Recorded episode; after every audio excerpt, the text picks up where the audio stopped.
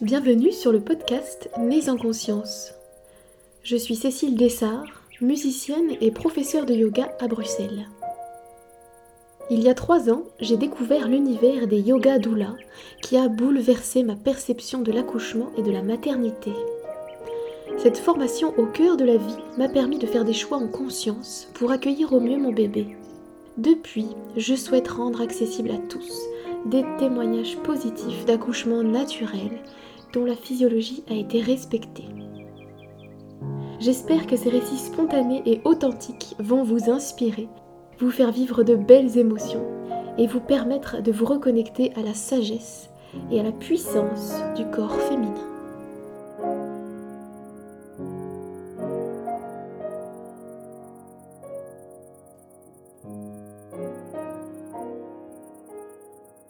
Bonjour et bienvenue pour ce nouvel épisode. Aujourd'hui, j'ai la chance d'être en compagnie de Hélène. Bonjour Hélène. Bonjour. Comment tu vas Hélène? Ça va super, merci. Et toi? Très bien aussi, je suis super contente. Alors, est-ce que tu veux bien te présenter au travers de cinq choses que tu aimes dans la vie? Oui, alors euh, je vais essayer de garder le compte. Donc, euh, la première chose qui me vient, même si c'est peut-être un peu cucu, c'est quand même mes enfants, euh, que j'aime très fort. J'aime la nature, j'aime mon conjoint aussi, sinon il va râler, mais j'aime mon, travail. J'aime faire de la grasse matinée, pour l'instant c'est un peu, un peu compliqué, mais fondamentalement j'adore ça. Et j'adore cuisiner, j'adore la nourriture, j'aime bien, je suis une épicurienne, euh, j'aime bien les plaisirs simples. Et en dehors de ça, donc euh, comme je disais, j'ai deux enfants. Il y a Abel qui a 4 ans et demi et Théo qui a euh, bientôt 8 mois. Et nous vivons tous ensemble dans le Brabant wallon à Mont-Saint-Guibert. Super. Est-ce que tu as envie de nous partager aussi euh, ce que tu fais comme métier? Oui, tout à fait. Alors, je suis thérapeute en psycho-énergétique et je suis principalement thérapeute pour euh, les parents, euh, futurs, nouveaux ou anciens, qui rencontrent des problèmes avec leurs enfants, mais en fait, euh, mon approche, c'est de leur montrer que euh, le problème, c'est pas forcément l'enfant qui, qui, qui, l'a finalement, c'est l'enfant va venir leur montrer quelque chose qui se passe à l'intérieur d'eux, donc euh, un blocage, une croyance, quelque chose qui est un peu en, en, résistance. Et donc, généralement, je travaille jamais sur les enfants. En fait, je travaille que sur les parents, même si la problématique touche l'enfant. Et ça, ça arrive Enfin, ça fonctionne très bien parce que ça se dissout tout simplement en, changement, en changeant la, la perspective euh, du parent, quoi. Sa manière de voir les choses et de vivre la chose. Waouh, c'est super intéressant. Génial. Ça donne envie de, de venir te voir euh, si, si petit souci il y a.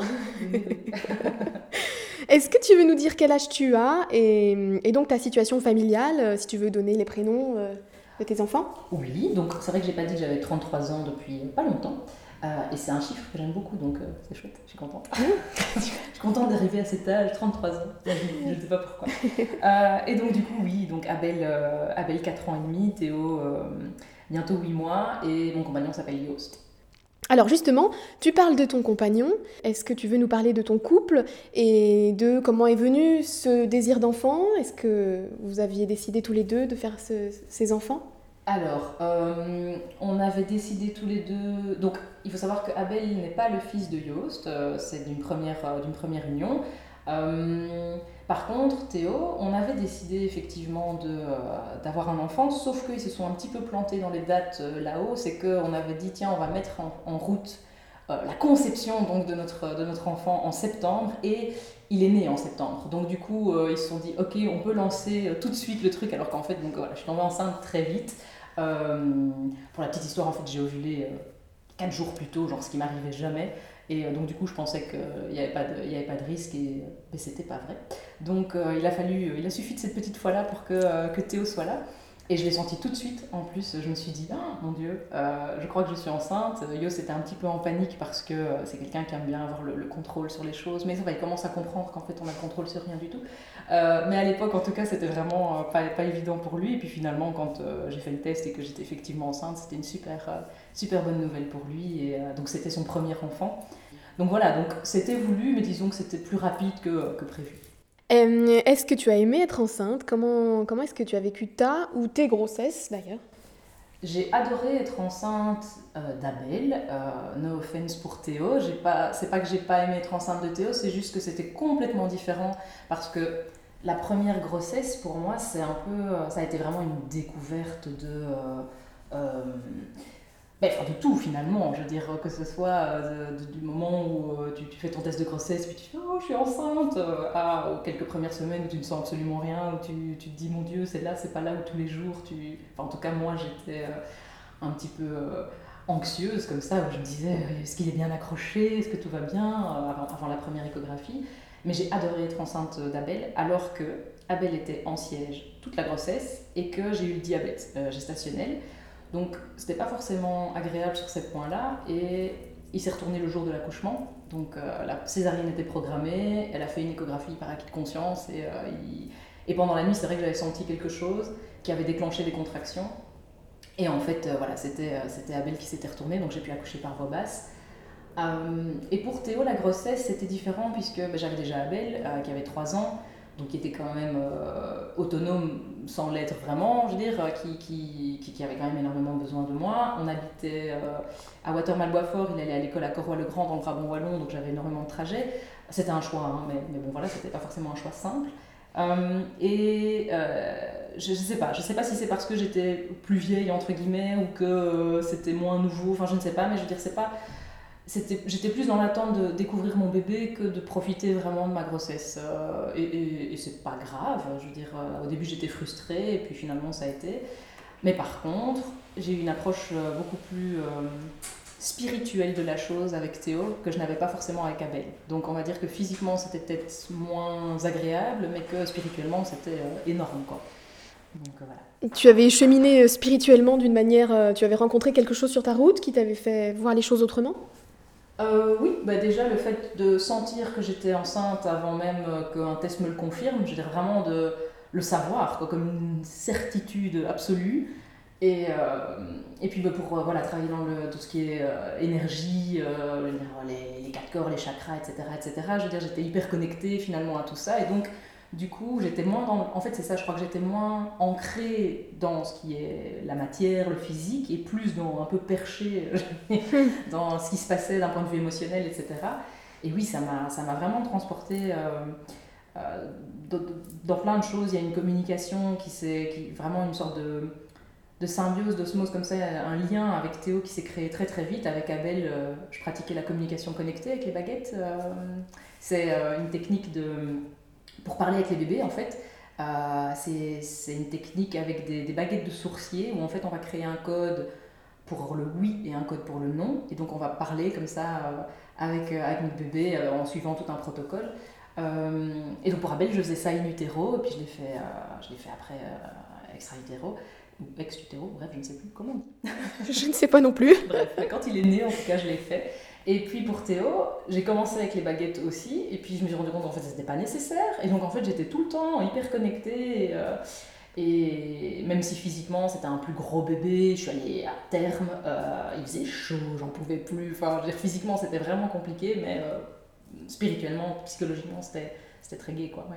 Euh, parce que du coup, tu as accouché euh, au mois d'août, c'est ça? En septembre. Ah, septembre. Ah, bah oui, septembre. Ouais, et j'ai morflé avec la, canicule qu'il y a eu en août. Euh, en plus, on était à Bruxelles, c'était le confinement, enfin, c'était le déconfinement, entre guillemets, mais je faisais de la rétention d'eau, enfin, des choses vraiment pas très agréables. J'avais pas pris tant de poids que ça, mais Théo était un gros bébé, et, du coup, voilà, je, je, le portais. Et après coup, je me suis rendu compte que j'avais quand même porté Abel dans mes bras, qui faisait 17 kg à l'époque jusqu'à terme en fait.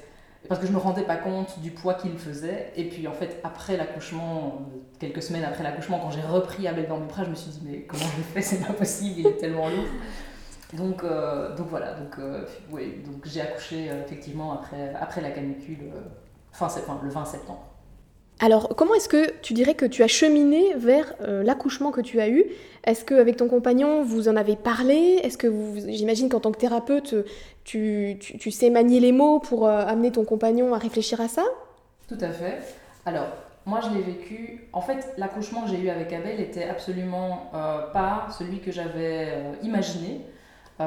et en fait, c'est en réaction à ça que j'ai voulu tout de suite mettre les balises pour Théo en disant voilà, je me suis loupée pour Abel, j'avais envie d'accoucher sans péridurale, euh, j'avais envie de faire mon travail dans, la baignoire, euh, j'avais envie de, mettre des musiques, enfin bref, euh, les musiques je les ai eues, mais fondamentalement c'était pas ça qui était le plus important. J'avais vraiment envie d'être actrice et ça s'est pas du tout passé comme ça parce que comme je le disais, il y avait une césarienne qui était programmée, j'avais dû faire mon deuil de l'accouchement naturel, j'étais enfin ok pour la césarienne et là on me disait mais non vous allez pouvoir accoucher par voie basse, j'étais plus du tout dans le mood donc euh, on m'a directement mise sous ocytocine, enfin bref on m'a embarqué avec beaucoup de bienveillance mais malgré tout voilà on m'a embarqué et moi j'étais pas euh, je ne me rendais pas compte qu'en fait j'avais la main et que j'avais le droit, de, et surtout le, devoir, entre guillemets, ou le droit de dire ben, en fait je suis pas d'accord, j'ai envie de faire ça comme ça, comme ça. Je me suis vraiment laissée porter par les sages-femmes qui voulaient bien faire, mais qui voulaient aussi que ça aille euh, vite et bien. Et donc, euh, ben voilà, j'ai passé mon, travail avec, pour l'accouchement d'Abel. J'étais couchée dans le lit et à un moment donné, elles ont voulu percer la poche, puis finalement, la poche s'est percée toute seule. Mais j'avais des contractions toutes les minutes 30, mais des contractions sous ocytocine artificielle, quoi. Donc du coup, c'était un peu intense. Quand la poche s'est percée, ça faisait déjà 10 heures euh, que j'avais des contractions dans la figure qui ne faisaient absolument rien avancer. Et j'ai eu quelques contractions sans la poche. J'ai fait, ok, ça fait super mal. Et en plus, euh, on me disait, non, non, mais restez allongé. Voilà. Enfin, il n'y a, pas eu du tout d'accompagnement, je vais dire, euh, au niveau du physique, en fait, au niveau de comment le corps fonctionne. Et en fait, oui, il faut bouger le bassin, etc. Et, je ne savais pas, entre guillemets, à l'époque. Enfin, c'était assez intuitif. Et donc, du coup, voilà, j'ai accouché en position gynécologique euh, avec une péridurale parce que j'en pouvais plus. Et je regrette pas du tout. Je veux dire, ça s'est entre guillemets bien passé. le bébé va bien. Enfin, voilà, tout, tout, tout s'est finalement euh, bien passé. Mais c'était super loin de mon projet de naissance euh, initial. Donc, quand je suis tombée enceinte de Théo, j'ai fait OK, attention. et donc, j'ai un peu mis Yoast je l'ai un peu amené en disant ben voilà j'aimerais bien accoucher euh, vraiment de manière physiologique euh, et lui comme c'était nouveau il s'est un peu laissé euh, embarquer par moi du coup là c'était plus moi qui me faisais embarquer par les sages-femmes c'était Yos qui, qui, était embarqué par moi et, et je crois que lui n'avait pas forcément envie que je revive la même chose non plus que mon premier accouchement ce que je peux comprendre aussi puisque ben, c'est pas le même papa etc et donc du coup il était tout, tout à fait partant pour, pour, pour, découvrir ça il était même admiratif, je vais dire, de se dire oh, ma femme, elle veut accoucher euh, de manière naturelle, je suis tout cœur avec elle. Enfin, c'était super mignon, quoi. Alors moi, ce qui m'intéresserait de comprendre, c'est de voir pourquoi une femme peut avoir ce désir-là d'accoucher naturellement. Qu'est-ce qu'il y a derrière cette envie d'accouchement euh, naturel? En tout cas, pour toi, comment tu comment tu sens ça, toi? En tout cas, pour moi, et là, je vais vraiment parler que pour moi, c'était euh, me mesurer à moi-même, savoir si j'avais ce qu'il fallait pour le faire, et surtout en me disant, mais enfin, toutes les femmes, euh, depuis la nuit des temps, euh, ont accouché de manière naturelle, et finalement, à l'échelle de l'humanité, ça fait très très très peu de temps que la péridurale existe et qu'on a recours à ce genre de choses, donc pourquoi pas moi? Et, j'avais la sensation d'être vraiment passé à côté d'un truc avec Abel et je voulais, euh, voilà, je, voulais, je voulais rectifier le tir ou en tout cas je me disais tiens voilà là l'occasion m'est donnée de, de, vivre vraiment l'expérience que, que, que, j'ai envie de découvrir. Mais moi, je le voyais vraiment plus comme un challenge physique.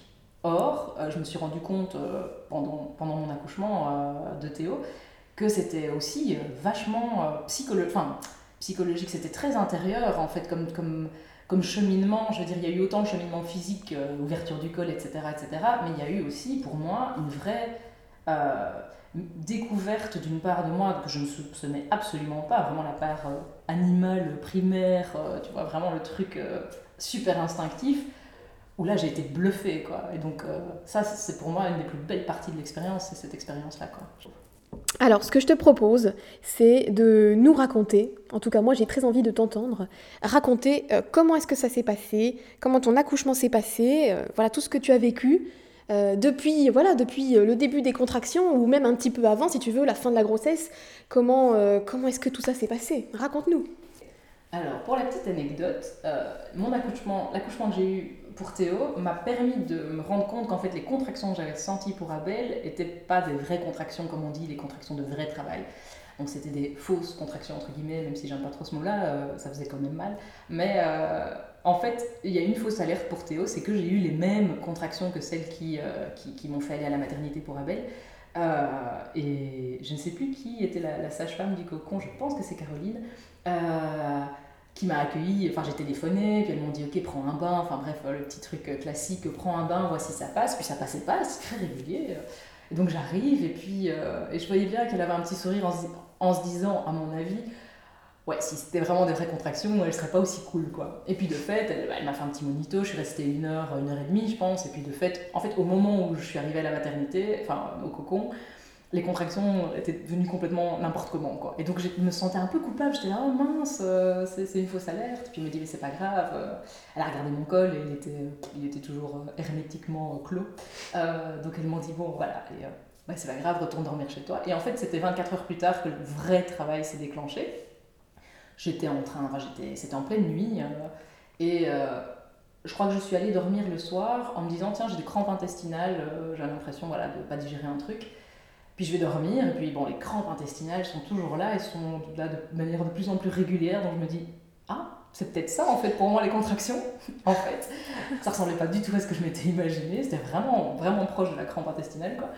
Et puis, euh, vers 3-4 heures du matin, euh, je, je, me rends compte que euh, je, je, pense que je, je, je, sors de mon lit, je vais dans le salon et je, m'allonge et je commence à lire un truc. Et puis, en fait, je, sens en fait du liquide qui coule entre mes jambes et je me dis, hmm, ça, à mon avis, c'est la poche. Mais je sais pas pourquoi.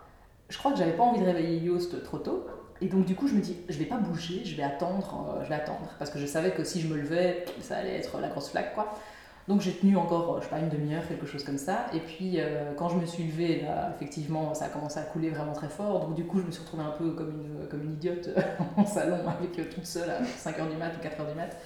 Euh, donc je suis allée réveiller Yoast. En plus, on était à 39 semaines et 5 jours, donc c'était imminent. je suis allée réveiller Yoast. c'était un peu un, ascenseur émotionnel pour lui. voilà, mon amour, j'ai perdu les os, il faut y aller. Ah euh, est-ce que j'ai le temps de prendre une douche? Euh, Oui. euh, et je suis même allée, moi, prendre une douche. Donc, on a pris notre temps, on a appelé le cocon. C'était, c'était, il y avait un, changement de, de, de, de, car, je vais dire. Et en fait, c'est Michel qui nous a accompagnés avec une stagiaire dont j'ai oublié le prénom. Et, je, suis je crois que c'était Maëlys, mais je suis pas sûre. Et ça m'ennuie d'avoir oublié son prénom parce qu'elle a été adorable.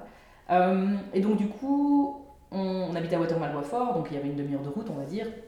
On est allé tranquillement, euh, tranquillement là-bas, et puis on est passé par, euh, comme c'était en pleine nuit, on est passé par le, deuxième étage, donc la maternité euh, classique, où là, elles ont vraiment pris leur temps, et moi, je commençais quand même à douiller, parce que les contractions, quand même, étaient... Voilà, et bon, j'étais là, ok, on va regarder, on va faire ci. Moi, j'étais là, hmm, on va appeler le cocon. J'étais là, oui, ok, mais bon, quand même. Je, je, sais pas pourquoi, je me disais, j'avais pas envie d'accoucher là, quoi. Et donc, j'étais là, mais ça prend trop de temps, c'est trop bizarre. Et donc je suis arrivée au cocon, il était 7h du matin, donc euh, il y avait quand même eu 3 heures entre le moment où, euh, j'ai perdu les os, je vais dire, et le moment où je suis rentrée dans la chambre euh, du cocon, avec Michel, donc. et, et là, ben, je t'avoue que mes souvenirs sont un petit peu diffus parce que au début, au début j'étais cool et je me souviens que je marchais dans la pièce, etc. Et puis j'ai quand même demandé à un moment donné d'avoir qu'on remplisse la piscine. Yost était aux petits, aux petits oignons. Euh, enfin aux petits soins, pardon, pas aux petits oignons. Il était aux petits soins pour moi, et euh, c'est moi qui étais aux petits oignons. et, et, voilà, Michel et, la stagiaire étaient vraiment, euh, enfin tout le monde m'entourait comme ça, et, j'ai vraiment ressenti énormément de, de douceur, quoi, finalement. Et je me suis dit, tiens, c'est un peu comme si j'étais le personnage principal de ce qui est en train de se passer, et c'est une sensation assez étrange. Et je me souviens que j'étais en, contact avec Théo pour, pour lui dire, allez, viens, on y va, on, on fait ça à deux. Et là où je me suis un peu fourré le doigt dans l'œil, c'est que je pensais que ça allait aller vite. Euh, puisque c'était mon deuxième, donc je m'étais dit, bah, on dit toujours qu'un deuxième ça va plus vite. Ça allait un peu plus vite, mais vachement moins vite que ce que j'aurais, euh, j'aurais imaginé ou espéré.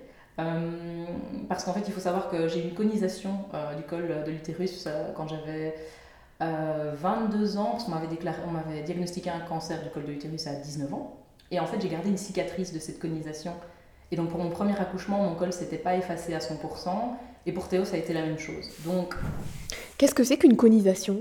Une conisation, c'est on vient donc on, on, vient euh, découper, je vais dire. Donc imagine ton col comme un goulot euh, de bouteille, et en fait tout le pourtour, je vais dire, de ce goulot était euh, attaqué par, par des cellules cancéreuses.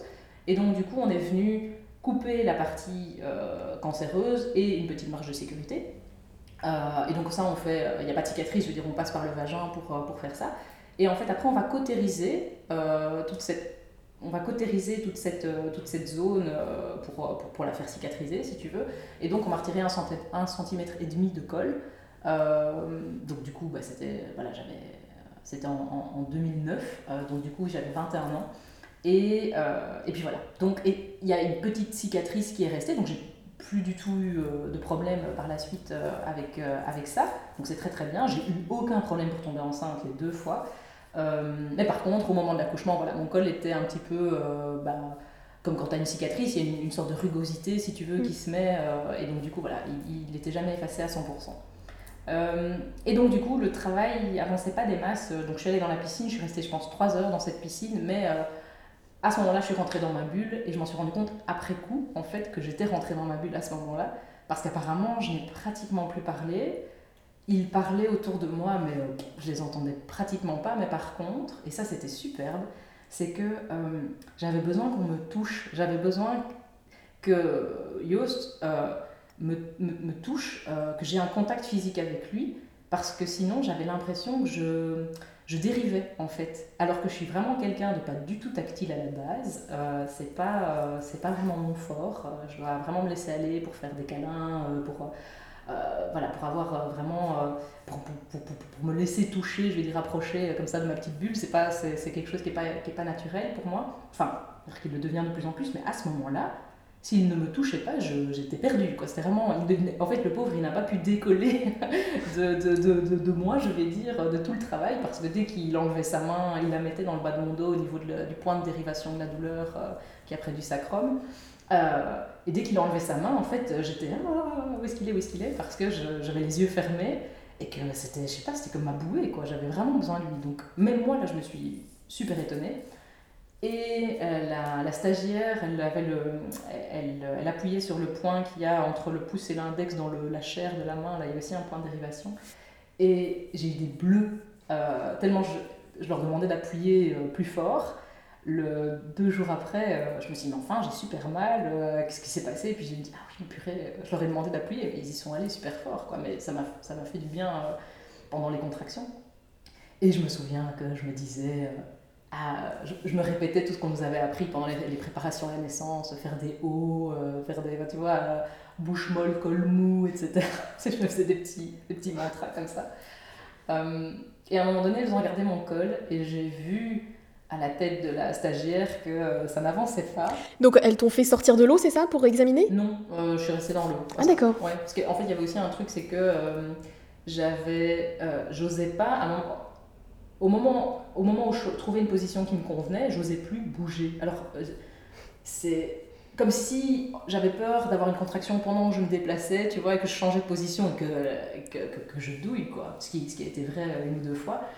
Alors que je pensais vraiment que j'allais être maître de, mon corps et me dire ah ben ok je vais mettre comme ça. Mais en fait non j'étais entre guillemets statique. Et c'est Michel qui euh, me, disait bon ok tu vas te mettre comme ça on va faire comme ça. Parce que euh, elle avait envie que le travail et moi aussi elle avait envie que le travail euh, avance soit un peu plus actif. Et donc du coup ben, c'est elle qui a pris les choses en main. Et je l'en remercie parce que parce que moi j'étais vraiment partie ailleurs enfin j'étais vraiment en contact avec ma, douleur, je vais dire, ou mes sensations désagréables, comme, comme elles disent. Mais euh, euh, j'étais aussi partie vraiment euh, ailleurs, où j'étais plus en contact avec moi-même, en me disant, purée, tu t'attendais pas à ça. Non, effectivement. Donc, et plusieurs fois, je me souviens avoir dit, non, mais en fait, je vais pas y arriver, je veux la péridurale. Et dans mon projet de naissance, j'avais mis je vais sûrement dire que je veux la péridurale, rappelez-moi que je ne veux pas la péridurale. Et c'est ce qu'ils ont fait. Par trois fois, j'ai dit non, non, mais en fait, euh, c'est bon, je ne vais pas y arriver. La dernière fois, j'étais en pleurs, euh, je regardais Yos dans les yeux et j'étais là, ah, mais donne-moi une péridurale, arrête quoi, tu vois. Et il m'a dit non. Il m'a dit, mais t'es horrible, c'est pas toi qui as mal quoi. Il m'a dit, mais non, t'es capable. Et il a bien fait, je suis, je suis très contente qu'il n'ait pas cédé et que je n'ai pas cédé non plus. Mais, euh, mais donc oui, donc elles m'ont sculpté dans l'eau, je sais plus dans quelle position je me suis mise pour qu'elles le fassent. Euh, et là, en fait, euh, je me souviens très naïvement avoir demandé est-ce que c'est la, la, zone, de, le moment de désespérance, ou je sais plus comment, comment ça s'appelle Et elle m'a dit non. Et en fait, je crois que j'étais à 3 cm, quoi. Donc, mais je suis restée à 3 cm très très longtemps. Et, puis, et puis du coup, comme ça n'évoluait pas, elles m'ont demandé de sortir de la baignoire, ça a été assez compliqué, j'avais pas envie, enfin voilà. Et en plus, euh, je commençais un peu à me dire, purée, euh, mais ça prend trois plombs, quoi, et, euh, et, que c'était pas du tout ce que j'imaginais. Puis je suis allée sur le lit, mais euh, donc j'avais la, tête qui reposait sur mes avant-bras, qui était qui était contre la tête de lit, je vais dire, euh, enfin adossée contre la tête de lit, et donc euh, voilà, j'étais un peu genre à genoux adossée. Je pense qu'ils ont mis plein de coussins, ça, ça je me souviens plus du tout. Et en fait là, ça a commencé à, en fait, la position que j'avais dans la baignoire n'était pas du tout, même si ça allait, je veux dire, voilà, ça n'a pas fait avancer vraiment beaucoup les choses. Par contre, une fois que j'ai bougé, là, là, ça a été. Et et je me souviens que voilà, là, ça devenait quand même plus intense, je sentais que ça travaillait, je sentais qu'il descendait. Et, euh, et puis elles m'ont, elles m'ont mis dans une autre position. Euh, je pense que j'ai fait deux, trois positions, mais je me souviens plus exactement lesquelles.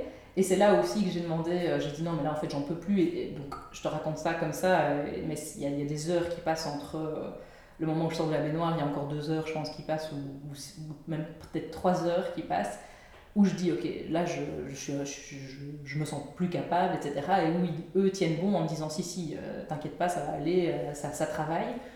Et Michel me propose le Calinox.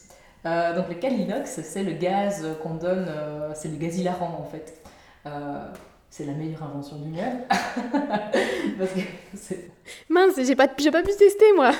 franchement, bah, écoute, refaisant hein, tu, tu... Bah, si t'as pas eu. Euh, c'est parce que vraiment, moi j'étais à bout, euh, j'étais vraiment genre, mais c'est pas possible, c'est horrible, ça fait mal.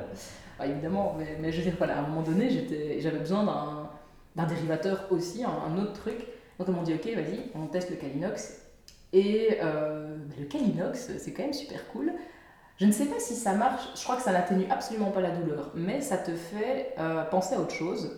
Enfin, en fait, tu dois te concentrer sur ta respiration et du coup, tu dois. Euh, tu inspires, tu inspires du calinox quand il y a une contraction. Donc, plutôt que d'expirer pendant la contraction, là, tu inspires le calinox quand il y a une contraction. Donc, déjà, ça, tu dois vraiment te concentrer pour pas te louper.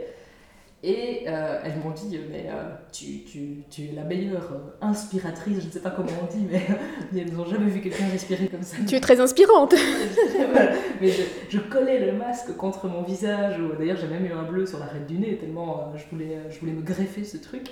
j'ai vidé la bouteille apparemment. Elle n'était pas remplie pour ma défense, mais il n'y en avait plus à la fin. j'ai vraiment consommé le truc. Mais ça m'a vraiment ça m'a permis de faire un break, ça m'a permis de. Enfin, ça m'a vraiment, vraiment aidé. Et je dis pas que j'aurais pas été capable sans le Calinox, mais il arrivait vraiment au bon moment. Et donc, mon col était à 9 cm, je dirais, euh, et de, de nouveau, ça n'avançait pas, ça n'avançait pas. Et là, Michel me dit Ok, euh, ah oui, euh, j'ai rien bu, rien mangé pendant tout, euh, tout ce temps-là. Si je crois que j'ai peut-être bu un petit verre d'eau, mais euh, à chaque fois on me demandait Tu veux boire, tu veux manger? Je disais Vous êtes fou, quoi, pas du tout, pas du tout à ça, là, laisse-moi manger. et puis Michel m'a dit Ok, écoute, on va, je vais aller effacer ton col manuellement. pour, en tout cas, je vais aller l'aider, tu vois, à s'assouplir. donc, du coup, ben ça veut dire ce que ça veut dire. Donc là, alors, ça, je crois que ça a été un des moments les pires, c'est que je suis passée de la position où j'étais relativement bien, où j'étais à genoux, euh, adossée contre la tête de lit, à coucher en position gynécologique, en fait, donc coucher par terre, sur le dos, avec les jambes, donc, euh, les jambes écartées, et Michel qui est venu, donc, avec ses doigts, travailler mon col. Ça fait extrêmement mal, mais quand je dis que ça fait extrêmement mal, c'est juste que jusque-là, je pense que c'était douloureux, mais par Enfin, c'était horrible. Sincèrement, c'était juste horrible. Je veux faire peur à personne. Et de toute façon, je pense que celles qui m'écoutent, qui ont déjà accouché, euh, euh, naturellement savent qu'il y a des moments où, euh, où, on déguste quand même. Et que ça, c'était un moment où j'ai dégusté. mais ça a été super efficace parce qu'elle est venue et je crois que c'est le toucher de la sorcière ou je sais plus comment ça s'appelle mais c'est vraiment elle m'a dit écoute c'est un truc de la vieille école quoi mais ça a vraiment marché parce que voilà elle a été vraiment forcer, je vais dire, un peu euh, l'ouverture du col, ou en tout cas euh, euh, accélérer le truc. Et quand elle faisait ça, il y a eu une contraction très très très violente où j'ai hurlé.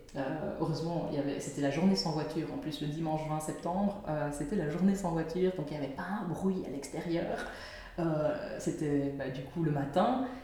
Et je sais pas si, heureusement c'était un dimanche, donc il n'y avait pas de rendez-vous a priori au cocon. Je ne sais pas s'il y avait d'autres personnes, euh, mais je crois que tout le monde m'a entendu hurler à ce moment-là parce que euh, l'action qu'elle avait faite a permis en fait à Théo de, que sa tête sorte, enfin sorte, passe mon col. Et, euh, et là j'ai hurlé en disant mais arrêtez, ça fait un mal de gueule, c'est pas possible, je ne peux pas revivre une deuxième contraction comme ça. Et là en fait ils m'ont, je me souviens que Yost m'a parce que en plus j'avais les yeux fermés, et Yos m'a dit Hélène, Hélène, regarde-moi. Et donc du coup j'ai ouvert les yeux. Me dit C'est pas Michel, c'est ton bébé qui arrive. Et là, je fais Oh, quoi? Je mais genre, il est temps, tu vois. Donc j'y croyais même plus, quoi. Je dis, ah, ok. Donc, euh, dis, oui, voilà, ok. Donc, tu. Hop, ils m'ont redressé. Enfin, je me suis mise sur la petite le petit siège, là, tu sais, le petit siège, euh, l'espèce de petit tabouret pour te mettre en position accroupie. Je me suis mise comme ça pour l'aider vraiment à, descendre le plus vite possible. Et puis là, ça a été, mais euh, elles m'ont vraiment fait rire parce que elles ont vraiment de nouveau pris les choses en main en disant bon, ok, quand on te le dit, tu, euh, tu, bascules à quatre pattes pour pas rester dans la position accroupie au moment où il sort pour éviter une déchirure trop importante. Et donc, du coup, tu bascules à quatre pattes et là, et là, bah, tu, vas l'expulser, quoi. Donc, euh, ok, donc il y a eu quelques contractions comme ça, et puis elle me disait, ah, vas-y, mets ta main, tu vas voir, tu vas le sentir, et tout ça. Et je sentais mon vagin, mais absolument dilaté, enfin, tu vois vraiment l'entrée de ton vagin complètement dilaté, avec limite. Ah oui, euh, je sentais ses cheveux, je sentais, euh, je sentais les contours de son crâne, je me disais, mais c'est juste magnifique, quoi. Et elle me disait, regarde, regarde, et, et, était complètement emballé, enfin bref, c'était un super chouette moment, ça. Et j'ai pas du tout eu, par contre, le cercle de feu ou quoi que ce soit. Donc moi, j'ai dégusté avant, en fait, mais tout le passage où il a sorti, à partir du moment où il a sorti sa tête de mon col, euh, où il a passé le col en fait, après c'était entre guillemets de la rigolade quoi. Je veux dire, enfin, c'était pour moi c'était pas ça du tout le moment le plus, euh, le plus douloureux ou euh, enfin voilà, j'ai poussé plusieurs fois, je me suis mise effectivement à quatre pattes. Et puis et puis ben, je sais plus, j'ai poussé deux trois fois je pense. Et puis et puis voilà il est sorti quoi. Et, ça a été je me souviens par contre je me souviens plus de la douleur. Euh, je, te la, je, je, te, la raconte comme ça, mais je, pense que toi non plus, tu te souviens plus de, exactement de la douleur que tu as. Non, c'est vrai, c'est fou comme on oublie. Hein. Mais c'est pour qu'on en fasse d'autres en fait. Il paraîtrait. mais, euh, mais par contre, je me souviens de l'arrêt instantané de cette douleur. Genre, il est sorti, c'est fini quoi. Enfin, moi personnellement, et c'était limite si j'oubliais tout quoi. C'était genre, oh mon dieu, il est là. Et euh, c'était un petit mon chichi, plein, plein, plein de cheveux. Et, et puis ben voilà, après on l'a mis dans les bras, je me suis couchée dans le lit, et par contre c'est mon placenta après qui a été euh, vraiment récalcitrant aussi, euh, il a mis à peu près 45 minutes à, sortir. Donc euh, elles, ont, elles ont essayé, enfin elles ont attendu, puis après elles se sont dit hum, ça va pas, elles n'avaient pas envie d'aller le chercher à la main, je me souviens plus l'expression exacte. elles m'ont demandé d'aller à la toilette, pour voir si euh, j'avais pas besoin de faire pipi pour vider ma vessie, pour faire de la place, etc. Enfin, j'arrivais pas à faire pipi juste après avoir accouché, c'était pas possible. Euh, donc bref, finalement, elles m'ont fait une injection de je ne sais plus quoi. Bah d'ocytocine, j'imagine Je pense que ça devait être ça. Euh, et où c'est allé J'ai oublié de préciser que j'étais positive pour le streptocoque. et donc du coup, on m'a fait aussi de petites perfusions pendant, pendant le travail. Euh, enfin voilà, c'est anecdotique, mais euh, du coup, je me souviens, j'avais la, la, perf, euh, et donc du coup, elle a pu faire son injection d'incytocine à, travers la perf que j'avais déjà sur, sur, dans le bras ou sur la main, je me souviens plus où c'était. Mais voilà. Et, et dis-moi, donc pour ton placenta, du coup, tu as eu de, de nouveau des contractions qui ont fait qu'il est sorti, c'est ça? Oui, j'ai eu des contractions. Je me souviens que oui, effectivement, euh, j'étais pas très contente parce que tu sais, t'en as marre, t'as ton bébé dans les bras, t'as juste plus envie d'avoir des contractions. Et puis là, ben, il y en avait encore quelques-unes. Euh, elles n'étaient pas hyper fortes, mais c'était surtout qu'elles étaient euh, de nouveau inefficaces. Donc tu te dis, bon, t'as sorti ton bébé, c'était déjà pas glorieux, mais là en plus ton placenta veut pas y aller. En plus, moi je voulais vraiment avoir mon placenta puisque j'ai fait une, une encapsulation du placenta avec Marie-Baleine, euh, je pense que c'est celle qui a Moi aussi, c'est top, hein Mais c'est génial, euh, je, enfin, je recommande ça à toutes, euh, toutes les futures mamans. Je trouve ça incroyable. Et ça, pour avoir fait, ne, pas l'avoir fait plutôt avec, avec Abel en, postpartum, je, je, vais dire, et l'avoir fait en postpartum de Théo, mais c'est le jour et la nuit. Enfin, je pense que il y a vraiment une, une, vraie plus-value, un vrai apport euh, au soutien, je vais dire, euh, de, de, de, de, consommer euh, son placenta. Génial. Tu, tu veux m'en partager quelque chose C'est-à-dire au niveau de la fatigue, par exemple, c'est ça? La fatigue et la gestion des émotions. moi, j'ai vraiment vu surtout la différence là-dessus, parce que je suis très, très émotive et très sensible, hormonalement parlant, au niveau des émotions. Et pour Abel, ça a été, bah, c'était voilà, une sorte de, montagne russe, je vais dire, un peu comme toutes les mamans peuvent, euh, peuvent expérimenter plus ou moins fortement au début. Mais pour Théo, c'était beaucoup plus soft. J'ai eu un jour, je pense euh, à une semaine, mais bon, j'ai déménagé une semaine après mon accouchement, donc je pense que ça joue aussi. Mais j'ai eu un jour vraiment down où, où j'ai pratiquement pleuré toute la journée. Euh, mais c'est tout. Je veux dire, à aucun autre moment, et donc même ce jour-là, en fait, j'ai pleuré, je me suis dit, ok, c'est hormonal, mais je me suis pas laissé embarquer par le truc, quoi. Tu vois, c'était genre, ok, il faut que ça sorte, c'est pas grave, ça va aller. Et, euh, et, et, donc, et je me souviens, je prenais, je, m'étais renseignée auprès de Marie euh, qui m'avait dit, ok, donc je lui avais dit que j'étais assez sensible à tout ça. Elle m'a dit, ok, bah là, on va pas tu vas prendre progressivement, tu vois, tu vois j'ai commencé par une gélule, et puis après elle m'a dit, ok, tu vois comment tu réagis, parce qu'il faudrait pas que ça fasse l'effet inverse non plus. Euh, mais ça m'a vraiment, vraiment beaucoup aidé, ça m'a donné de l'énergie, euh, alors qu'avec un déménagement, un deuxième enfant, un premier enfant plutôt, etc., j'aurais cru que ça allait être plus compliqué. J'ai récupéré beaucoup plus vite, j'étais beaucoup moins fatiguée, entre guillemets, et... Euh, et, et, voilà, au niveau des émotions, c'est surtout ça qui m'a frappé. Après, c'est peut-être pas que ça, hein. peut-être que c'est lié à d'autres choses, mais moi j'ai fait le lien en, me disant, je pense que ça m'aide vraiment à réguler, euh, à réguler ça. quoi. Cool. Moi j'ai en tête que euh, ça permet, comme ça, ça, ça, vient en soutien par rapport aux vagues émotionnelles, hormonales que tu, que tu peux te prendre, mais du coup, indirectement, ça joue sur tes émotions. Mais, mais voilà, je dirais Marie, Marie Ballet pourrait en parler mieux que nous, je pense. Alors, j'allais te demander justement comment s'était passé ton, ton postpartum. Euh, comment, tu, comment tu décrirais cette période-là pour toi? Hmm, Le quatrième trimestre. Euh, bien, d'une certaine manière assez bien. Donc, les premiers jours, j'ai récupéré beaucoup plus facilement physiquement euh, de, cet accouchement-là. Et ça, je suis convaincue que c'est parce que c'était un accouchement physiologique. Que de mon premier accouchement, où bon, j'y allais mollo évidemment, mais, mais voilà, je, je, je, me rendais compte que, que mon corps suivait et arrivait à, à se remettre assez vite. Euh, ça c'est bien, enfin, Théo était déjà un bon gabarit et d'ailleurs c'est aussi pour ça que j'ai eu du mal à le sortir, euh, c'est qu'il faisait 37 cm de périmètre crânien donc euh, c'était déjà du bon, un bon il faisait pratiquement 4 kg, il faisait 53 cm donc, donc voilà, contre Abel qui faisait 48 cm et 2,9 kg, c'était pas le même délire. mais bref, non, donc Théo, bon, bon, bon bébé bien en forme, bien fini. Euh, qui a tout de suite bien pris le sein. Donc, euh, je dirais à ce niveau-là, il n'y avait aucun souci. En plus, comme on était en, confinement, je ne vais pas dire que c'était une chance, mais on a pu. On est rentré, euh, après 24 heures, on est rentré à la maison. Je ne voulais pas rester à la maternité. Et on n'a pas eu de visite à la maternité. Et ça, je pense que ça aide vachement au niveau aussi de ta fatigue.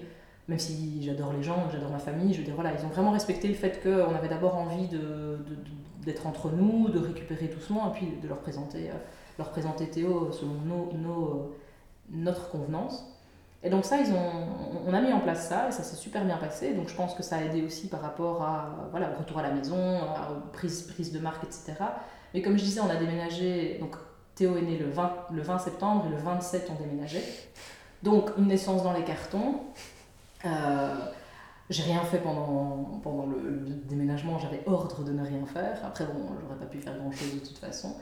Mais donc, du coup, ça a été un peu. Euh, enfin, je me suis vraiment laissée porter, en fait, parce que je me suis dit, euh, ça, enfin, résister, ça va servir à rien. Donc, le, mieux, c'est de, voilà, de, de, passer à travers le truc, et puis, puis tu verras bien. Et puis, donc, les premières semaines sont super bien passées. Euh, et puis, c'est vers trois mois. En fait, moi, c'est pas forcément le quatrième trimestre qui a été difficile, c'est plus l'après, parce qu'après, Théo a commencé à, enfin, à arrêter de dormir, en fait. Et donc là, j'ai eu, euh, dégusté pendant deux mois où il dormait par tranche de 20 minutes. Euh, c'était pas facile. Et euh, puis on a découvert qu'il avait un, petit frein, un petit frein de langue, un gros frein de langue en fait, qui était restrictif. donc du coup, il n'arrivait pas à bien, à bien téter. Et donc voilà, donc une fois qu'on a mis le doigt là-dessus, ben, on, a, on a évolué dans, dans, dans, cette, dans cette direction-là, dans la bonne direction, je veux dire, et les choses sont rentrées dans l'ordre par la suite.